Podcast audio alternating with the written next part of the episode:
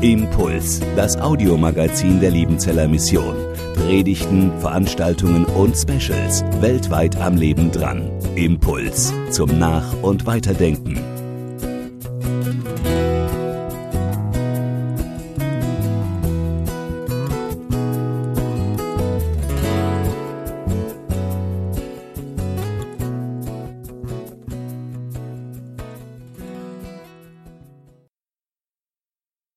Ja, wir wünschen den Kindern eine ganz tolle Stunde jetzt in ihren Kindergruppen. Und dieses Thema vom Bibelentdecker, das nehmen wir gleich mit in unsere Predigt hinein. Das Thema dieser Predigt, da geht es auch um Entdeckungen, Neues und Altes aus Gottes Schatztruhe. Es gibt im Matthäusevangelium ein großes Gleichniskapitel, das 13. Kapitel des Matthäusevangeliums. Da finden wir die Gleichnisse Jesu zusammengestellt in einem Kapitel. Da geht es ums Gleichnis von der vierfachen, vom vierfachen Ackerfeld, ums Gleichnis vom Unkraut, Unkraut im Weizen, das Gleichnis von der kostbaren Perle, die ein Kaufmann findet und kauft, vom Schatz im Acker, vom Fischernetz und, und, und. Und am Ende dieses 13. Kapitels, am Ende dieser Gleichnisse, da stehen zwei Verse. Da steht Jesus vor den Jüngern und den Zuhörern dieser großen Gleichnisrede und dann sagt er, habt ihr das alles verstanden? Sie antworteten, ja. Da sprach er, darum gleich jeder Schriftgelehrte, der ein Jünger des Himmelreichs geworden ist, einem Hausvater, der aus seinem Schatz Neues und Altes hervorholt. Liebe Schwestern und Brüder, liebe Studentinnen und Studenten, liebe Gemeinde, habt ihr alles verstanden? Wenn Sie und ihr am Ende dieser Predigt Ja sagen, so wie die Jünger, dann bin ich ein glücklicher Mensch. Liebe Studentinnen und Studenten, wenn ihr nach vier Jahren Studium hier auf diese Frage, habt ihr alles verstanden? Ja antwortet, dann habt ihr eine Eins. Gleichzeitig, wenn ich gefragt werden würde, habt ihr alles verstanden? Dann würde ich jetzt nach einem halben Theologen leben und im Horizont von 2000 Jahren Kirchen- und Theologiegeschichte nicht so leicht Ja antworten können. Ich habe am vergangenen Donnerstag meine Vorlesung zum Johannesevangelium mit dem Satz begonnen, ich werde euch in dieser Vorlesung Fragen und Probleme bescheren, die ihr vorher nicht hattet. Und ich glaube, ich habe Wort gehalten schon in der ersten Vorlesungsstunde. Das Eigentümliche an der Botschaft Jesu ist ja, dass jeder Mensch sie ganz einfach verstehen kann. Auf der ganzen Welt kommen Menschen zum Glauben, weil sie diese Botschaft des Evangeliums verstehen und für sich annehmen und zum Glauben an Jesus Christus kommen. Aber gleichzeitig ist es eine Botschaft, die eine ganze Welt in 2000 Jahren noch nicht umfasst hat, noch nicht erfasst hat. Das Verstehen, wir sind mit dem Verstehen dieser Worte, dieser Botschaft, dieses Buches noch nicht an ein Ende gekommen. Die Botschaft, die Jesus hier gibt, ist wie lebendiges Wasser. Ein Schluck davon kann ein Menschenleben erneuern. Und gleichzeitig ist diese Botschaft wie ein Ozean, dessen Weite und Tiefe wir nicht ermessen, geschweige denn erfassen können. Wir haben hier eine Bibliothek, die ist klein, aber schon die reicht, um eine Ahnung davon zu bekommen, was 2000 Jahre lang Christen umgetrieben hat, wie sie gerungen haben mit diesem Wort, wie sie es ausgelegt haben und wie sie versucht haben, der Tiefe dieser Wahrheit auf die Spur zu kommen. Und wenn wir, liebe Studentinnen und Studenten, uns jetzt aufmachen, um in der Schrift zu forschen, um Schriftgelehrte zu werden, und das tun wir ja alle, und äh, es ist ganz gleich, ob wir das in formaler Hinsicht an einer Ausbildungsstätte tun oder im privaten Leben die Schrift studieren, dann erwerben wir einen Schatz. Und aus diesem Schatz sollen wir immer wieder, so sagt es Jesus hier, Neues und Altes hervorholen. Jesus gebraucht hier das Bild eines Hausvaters, der einen Schatz besitzt. Und aus diesem Schatz für Menschen seines antiken Hausstandes Und dazu gehörten ja nicht nur die Ehefrau und die Kinder, so Kleinfamilie, wie wir das kennen, sondern da gehörten Knechte und Mägde dazu. Der holt aus dieser Schatztruhe Neues und Altes hervor, um sie zu beschenken. Wenn wir an der IHL Jünger und Jüngerinnen des Himmelreiches zu Schriftgelehrten machen, und um nichts anderes geht es hier um Theologiestudium, egal ob man das noch mit Pädagogik oder sozialer Arbeit dann kombiniert, dann geben wir euch etwas aus dem Schatz, der uns anvertraut ist, damit ihr einen Schatz bekommt, aus dem ihr wiederum anderen Menschen etwas geben könnt. Schriftgelehrsamkeit ist zum Weitergeben da. Schriftgelehrsamkeit ist nicht etwas, was wir für uns behalten können und dürfen, die muss weitergegeben werden, damit Menschen diese frohe Botschaft bekommen. Man wird durch ein Theologiestudium in der Regel nicht reich im materiellen Sinn. Ich weiß nicht, ob wir euch das gesagt haben am Anfang, aber äh, hiermit sei es mal kundgetan. In aller Regel ist das nicht so. Aber man wird reich in einem geistlichen Sinn und aus diesem Reichtum sollen wir immer wieder Neues und Altes hervorholen. Was ist jetzt aber dieses Neue und Alte, um, von dem Jesus hier spricht? Das Erste, wir glauben an einen Gott, der immer wieder Neues tut der immer wieder Neues tut. Mit diesem Wort, das heute unser Predigtext ist, nimmt Jesus auf ein alttestamentliches Wort Bezug, nämlich auf ein Wort, das im Buch des Propheten Jesaja steht. Dort heißt es in Kapitel 43, gedenkt nicht an das Frühere und achtet nicht auf das Vorige. Denn siehe, ich will ein Neues schaffen. Jetzt wächst es auf, erkennt ihr es denn nicht? Mitten in der größten Krise, seiner Existenz, der, der Existenz des jüdischen Volkes, nämlich im babylonischen Exil, lässt Gott dieses Wort ausrichten an sein Volk. Siehe, ich will ein neues schaffen.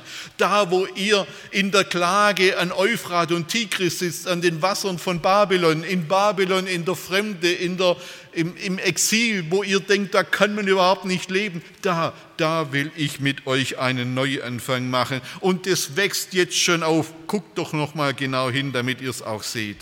Da, wo Israel in seiner Verzweiflung dachte, dass Gott mit seiner Macht am Ende ist, da macht Gott ihm klar, Freunde, da wo ihr denkt, dass ich am Ende bin, da fange ich erstmal richtig an. Da lege ich los. Und so ist das in unserem Leben auch. Wir sind manchmal auch in der Verzweiflung und denken, Gott ist mit seiner Weisheit mit mir am Ende. Und Gott sagt, da wo du das denkst, fange ich erst richtig mit dir an. Ich will ein Neues schaffen. Und auf einmal wehten die Winds of Change an den Ufern von Euphrat und Tigris. Und diese Winds of Change, diese Winde des Wandels, diese, dieser Wind des Neuen, der muss auch 500 Jahre später diese Menschen umweht haben, die auf diesem Berg von Galiläa in Galiläa gespürt haben, dass da etwas Neues anbricht, als dieser Prediger Jesus von Nazareth sagte, ihr habt gehört, dass zu den Alten dies und das gesagt ist, ich aber sag euch, da war etwas Neues in die Welt gekommen und das haben die Menschen gespürt. Im Markus Evangelium heißt es in Kapitel 1 bei der ersten Predigt, die Jesus in Kapernaum am See äh, Genezareth gehalten hat und sie, also die Zuhörer, entsetzten sich alle, die waren aus dem Häuschen, die waren richtig gehend geschockt, sodass sie sich untereinander befragten und sprachen, was ist das? Was ist das, was wir da gerade gehört haben? Eine neue Lehre in Vollmacht. Diesen Wind des Neuen haben die Jünger gespürt, als ihr Rabbi mit den Zöllnern und Sündern gegessen und getrunken hat und sich deshalb mit den Schriftgelehrten und Pharisäern angelegt hat. Die haben gespürt, da ist was Neues auf dem Weg. Und dieser Wind des Neuen, der wehte auch am Ostermorgen durch das leere Grab, als die Frauen kamen, um die Leiche des gekreuzigten Jesus von Nazareth einzubalsamieren und sie ihn nicht gefunden haben und gemerkt haben, hoppla, da ist etwas Neues, da weht ein Wind of Change, ein Wind des Neuen. Und dieser Wind des Neuen, der wurde zu einem Sturm, der in den folgenden 300 Jahren die komplette antike Welt verändert hat und bis auf diesen Tag Millionen von Menschen neu macht. Mit Jesus hat Gott etwas Neues angefangen. Da kam ein neuer Wein, ein neues Lied, eine neue Botschaft. Und es ist eine Botschaft, die seit 2000 Jahren immer wieder, immer und immer wieder Menschen erneuert, sie auf neue Wege führt, sie zu einem neuen Leben erweckt. Das ist das Geheimnis dieser Botschaft. Sie war nicht nur damals neu, sondern sie hat die eigentümliche Eigenschaft, immer und immer wieder neu zu sein. Und genau das ist die Aufgabe der Theologie und der theologischen Ausbildung. Es geht darum, immer wieder das Neue zu entdecken, sodass jede Predigt eine neue Botschaft ist, die uns überrascht und uns zu einem neuen Leben erweckt. Und es ist der Geist Gottes, der uns dieses Wort immer wieder neu zu Gehör bringt, sodass so war das schon im Neuen Testament. Die Jünger Jesu, allen voran Petrus, der Chef, waren der Überzeugung, dass Jesus mit dem Missionsbefehl, geht hin in alle Welt, so etwas wie die Israelisierung der Welt initiiert hat. Wir verstehen das heute nicht mehr, aber lesen Sie mal den Missionsbefehl Matthäus 28. Die Jünger dachten, es geht im Grunde um so etwas wie die Integration der Völker in das Volk Israel. Die werden alle Juden und kommen zu zu Christus. Das war deren Denke. Und dann lesen wir, wie dieser Geist Gottes Petrus und Co. förmlich zu der Erkenntnis zwingen mussten, dass Gott Menschen, die keine Juden sind, denselben Heiligen Geist schenkt, ohne dass sie vorher Juden werden, ohne dass sie vorher beschnitten werden, ohne dass sie formal ins Judentum integriert werden. Ein Heide musste nicht Jude werden, um Christ sein zu können. Das war für Petrus und die anderen Apostel eine revolutionäre Entdeckung, die sie erst einige Jahre nach Ostern begriffen haben. Für uns ist das eine Selbstverständlichkeit. Für die ersten Apostel und alle Juden war das ein Schock. Und dann fiel es ihnen erst nach und nach wie Schuppen von den Augen. Gott schafft in Christus ein komplett neues Volk aus Juden und Heiden. Und die einen müssen nicht Juden werden und die Juden müssen umgekehrt erst recht keine Heiden werden, sondern beide gehören zusammen zu diesem einen Volk Gottes. Und so ähnlich war es vor 500 Jahren, als jener Augustinermönch Martinus Luther mit seiner Bibel und seinem Gott kämpfte und rang. Und plötzlich entdeckte er in diesem alten Wort etwas Neues, etwas, was tausend Jahre lang verschüttet war, verborgen war. Die Gerechtigkeit, die vor Gott gilt, ist nicht meine Gerechtigkeit, die ich durch gute Taten aufbauen muss, zusammensammeln muss, um sie nachher im Gericht einmal Gott vorzulegen, so ein toller Hecht bin ich. Nein, er erkannte auf einmal im Lesen dieser Schrift, übrigens durch eine grammatische Entdeckung, es ist gut, Grammatik und Sprachen zu lernen, dass die Sache sich ganz anders verhält, dass es um eine Gerechtigkeit geht, die Gott uns schenkt in Jesus Christus. Er macht uns durch seine Gerechtigkeit gerecht. Da brauchen wir selber gar nichts zusammensammeln an guten Werken, sondern er eignet sie uns zu.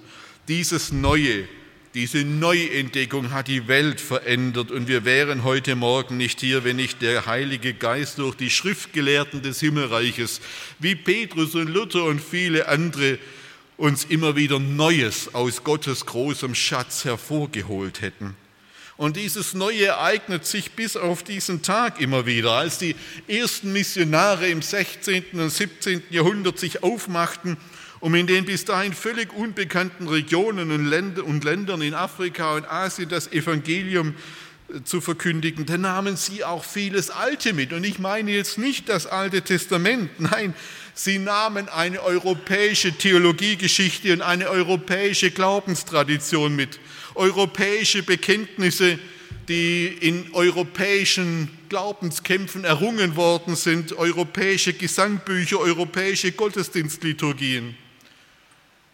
Und mitsamt diesem Gepäck kamen sie dorthin und Menschen kamen zum Glauben und übernahmen europäische Bekenntnisse, von deren Hintergrund sie gar nichts wussten. Und sie sangen europäische Lieder, die europäische Glaubensgeschichten hervorgebracht hatten. Aber irgendwann fingen die Menschen in Afrika, Asien, Lateinamerika selbst an, die Heilige Schrift ohne die europäische Brille zu lesen und zu verstehen. Und plötzlich entstand etwas Neues, neue Erkenntnisse. Es entstanden neue Gemeinden, neue Kirchen, es ist das Geheimnis dieses Wortes Gottes, dass es den Wind des Neuen mit sich bringt. bleibt immer daran drauf gefasst, dass Gottes Wort etwas Neues wirkt, etwas Neues hervorbringt. Es ist die Eigenschaft dieses Wortes, das zu tun. Wir sind heute in Europa und auch in Deutschland in vielerlei Hinsicht in einer tiefen Krise. Und wir spüren, wie die alten Rezepte, Formen und Traditionen nicht mehr tragen. Das gilt für die Politik, das gilt für unsere europäischen Gesellschaften, für die Wirtschaft und für unsere Kirchen und Gemeinden erst recht. Und es gilt auch für die Weltmission. Unsere Aufgabe als Lehrer des Wortes Gottes ist es deshalb nicht, die Tradition vor uns herzutragen, sondern das Wort Gottes so zu, so zu studieren, dass wir die Worte des guten Hirten in diesen Worten ganz neu hören, als ein Wort für unsere Zeit, für unsere Gemeinden, für unser Leben, so als ob es zum allerersten Mal gesprochen worden wäre.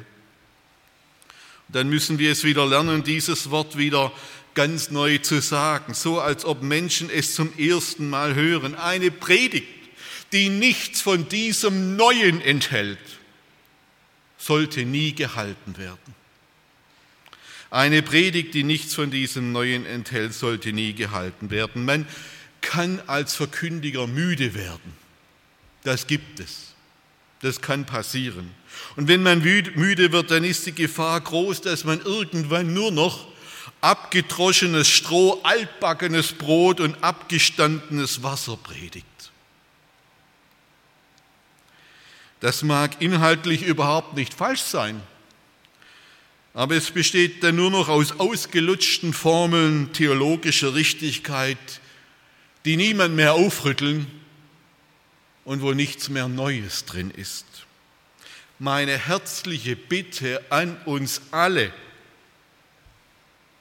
Lasst uns Gottes Wort, egal auf welchem Niveau, so eifrig, so intensiv studieren, damit wir immer wieder das Neue verstehen, das Neue uns erfassen kann, das Neue aus uns überfließt zu den Menschen, die uns Gott vor die Füße gestellt hat, damit sie merken, dieses Evangelium ist jeden Morgen neu. Etwas Neues für mein Leben, für meine Gemeinde, für die Menschen in diesem Land, in diesem Volk. Wir glauben an einen Gott, der immer wieder Neues tut, auch in alten Kirchen und Gemeinden. Ein zweites, wir glauben an einen Gott, der das Neue aus dem Alten erwachsen lässt. Der das Neue aus dem Alten erwachsen lässt. Wenn Gott etwas Neues schafft, dann gleicht das immer dem Alten und ist doch etwas anderes. Es gleicht dem Alten und ist doch etwas anderes. Die neuen Wege gleichen den Alten und sind doch anders und neu. Im Neuen Testament, da können die Evangelisten und Apostel die Rettung von Schuld und Sünde, die Gott im Kreuz Jesu in seinem Tod und seiner Auferstehung gewirkt hat, mit den Worten und Begriffen beschreiben, die im Alten Testament schon die Rettung Israels aus Ägypten beschrieben haben. Es sind dieselben Worte. Erlösung gibt es schon im Alten Testament. Alte Worte, die aber im Blick auf das Kreuz von Golgatha etwas völlig Neues meinen. Sie beschreiben etwas, was absolut neu ist mit uralten Worten. Das Neue gleicht dem Alten und ist doch mehr und anders. Das Wirken Jesu war in vielen dem Wirken Moses ähnlich, aber eben doch ganz anders. Die Freiheit, in die Jesus die Menschen führt, die an ihn glauben, ist eine größere und eine viel tiefere Freiheit als nur die Freiheit von äußeren Sklaventreibern. Und wehe, wenn wir die Freiheit aus dem Evangelium nur auf eine politische Freiheit reduzieren. Das ist oft genug passiert.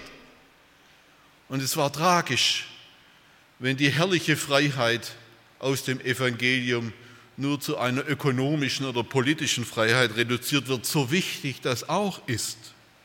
Der Gott, der Israel aus der ägyptischen Sklaverei geführt hat, der will uns eben mehr geben als nur politische Freiheit oder, oder ökonomischen Spielraum.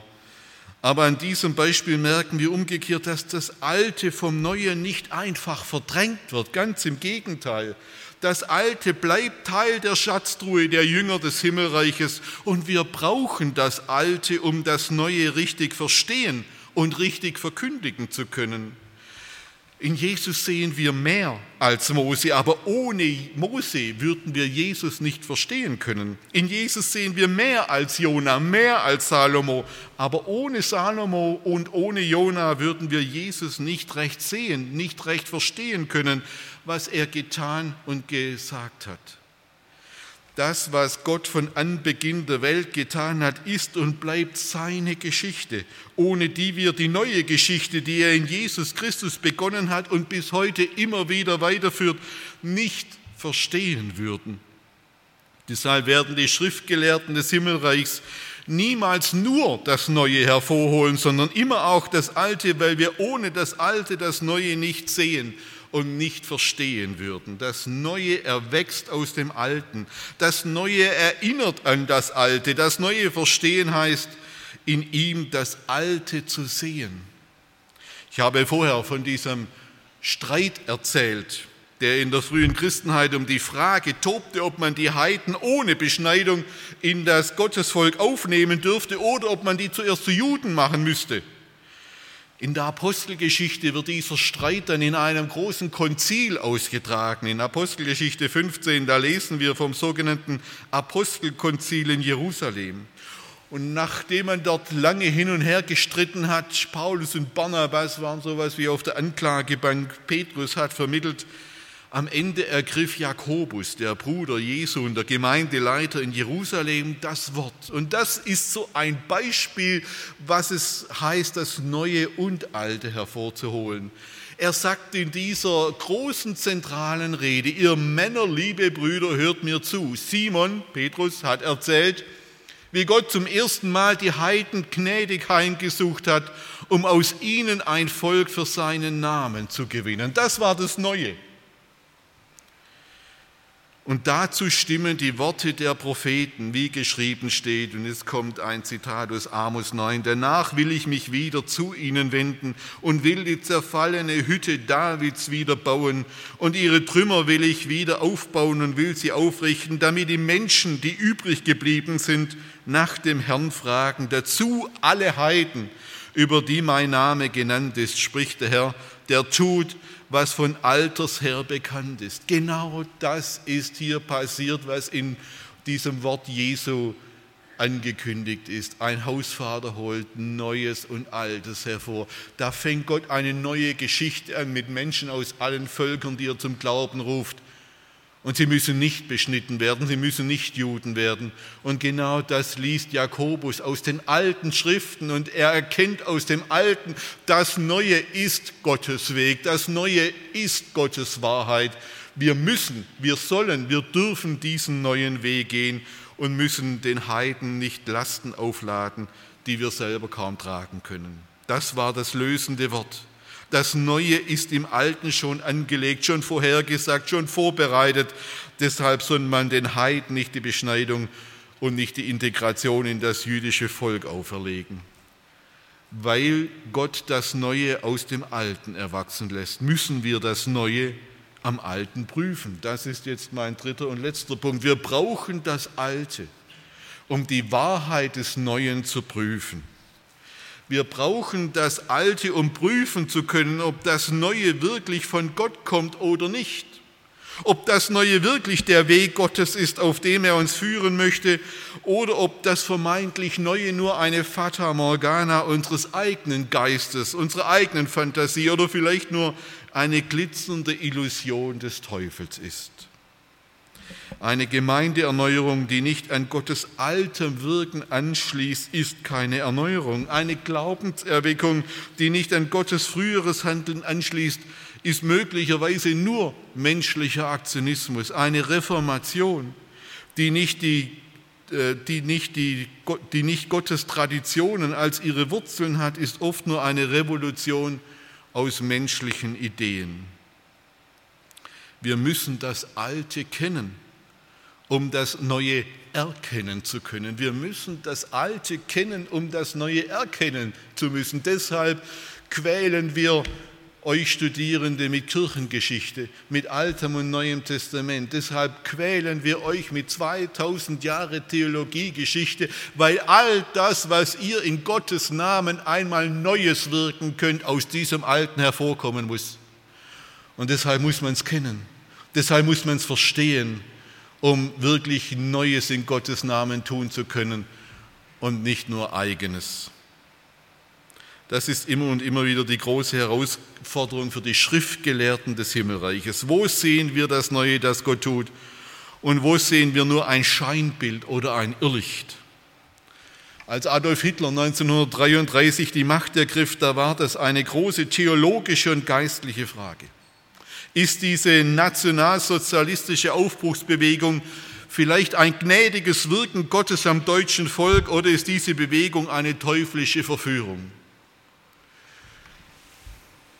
aus 78 Jahren Abstand lächeln wir müde und denken vielleicht, warum haben die es nicht gleich gemerkt? Das war damals schwer. Es war eine sehr schwere Frage. Es war ein Lebenshell, eine sehr schwere Frage. Ernsthafte Christen haben tief mit dieser Frage gerungen. Aber hier wurde auch mit der Zeit mehr und mehr klar, das neue Gottesvolk besteht nicht einfach nur aus einer irdischen Volksgemeinschaft, die sich noch dazu in einer, in einer Hybris über alle anderen Völker erhebt, sondern es sammelt sich aus allen Nationen, Völkern, Stämmen und Sprachen. Und vor allem das alte Bundesvolk Gottes, das Volk Israel gehört immer mit dazu. Auch das wurde mehr und mehr deutlich, dass man nicht den Augapfel Gottes anrühren darf in der Annahme, man sei jetzt selber nur das Neue. Gott ist treu in jeder Hinsicht. An dieser Frage hat sich damals die Gemeinde gespalten und im Rückblick wurde klar, nur wenn wir Neues und Altes aus dem Schatz der Schrift hervorholen und das Neue am Alten prüfen, finden wir den Weg, auf den Gott uns ruft. Wir stehen heute in vielfacher Weise vor tiefgreifenden Umbrüchen. Wir erleben einen historischen Niedergang der europäischen Christenheit und eine große Zersplitterung von Kirchen, Gemeinden und Gemeinschaften. Wir erleben eine große Verwirrung in der Lehre und im Leben der Christenheit. Und in dieser schwierigen Situation suchen wir nach Gottes neuem Reden. Und wir brauchen dieses neue Reden Gottes. Mein Lehrer Gerhard Meyer, früher Landesbischof der Württembergischen Landeskirche, hat mir als Student damals gesagt, wir brauchen immer wieder neue Lehre. Mir blieb die Spucke weg. Ich dachte, wir haben die alle schon. Wir brauchen immer wieder neue Lehre, weil Gott mit neuer Lehre sein Volk in die Zukunft führt. Und bei diesem neuen Reden, bei dieser neuen Wegführung Gottes sind zwei Dinge wichtig. Zum einen müssen wir uns vor der Illusion hüten, dass wir das Wort Gottes schon in seiner letzten Tiefe verstanden hätten.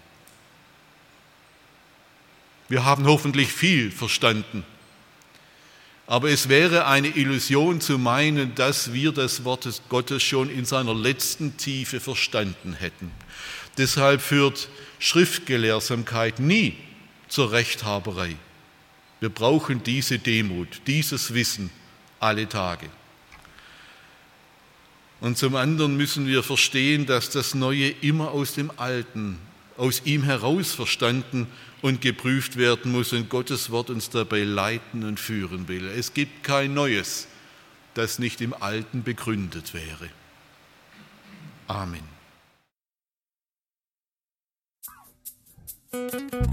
Impuls ist eine Produktion der Liebenzeller Mission. Haben Sie Fragen? Würden Sie gerne mehr wissen? Ausführliche Informationen und Kontaktadressen finden Sie im Internet unter www.liebenzell.org. Die Liebenzeller Mission produziert ebenfalls das Fernsehmagazin Weltweit am Leben dran. Informationen zur Sendung und zum Empfang gibt es unter www.weltweit-magazin.de.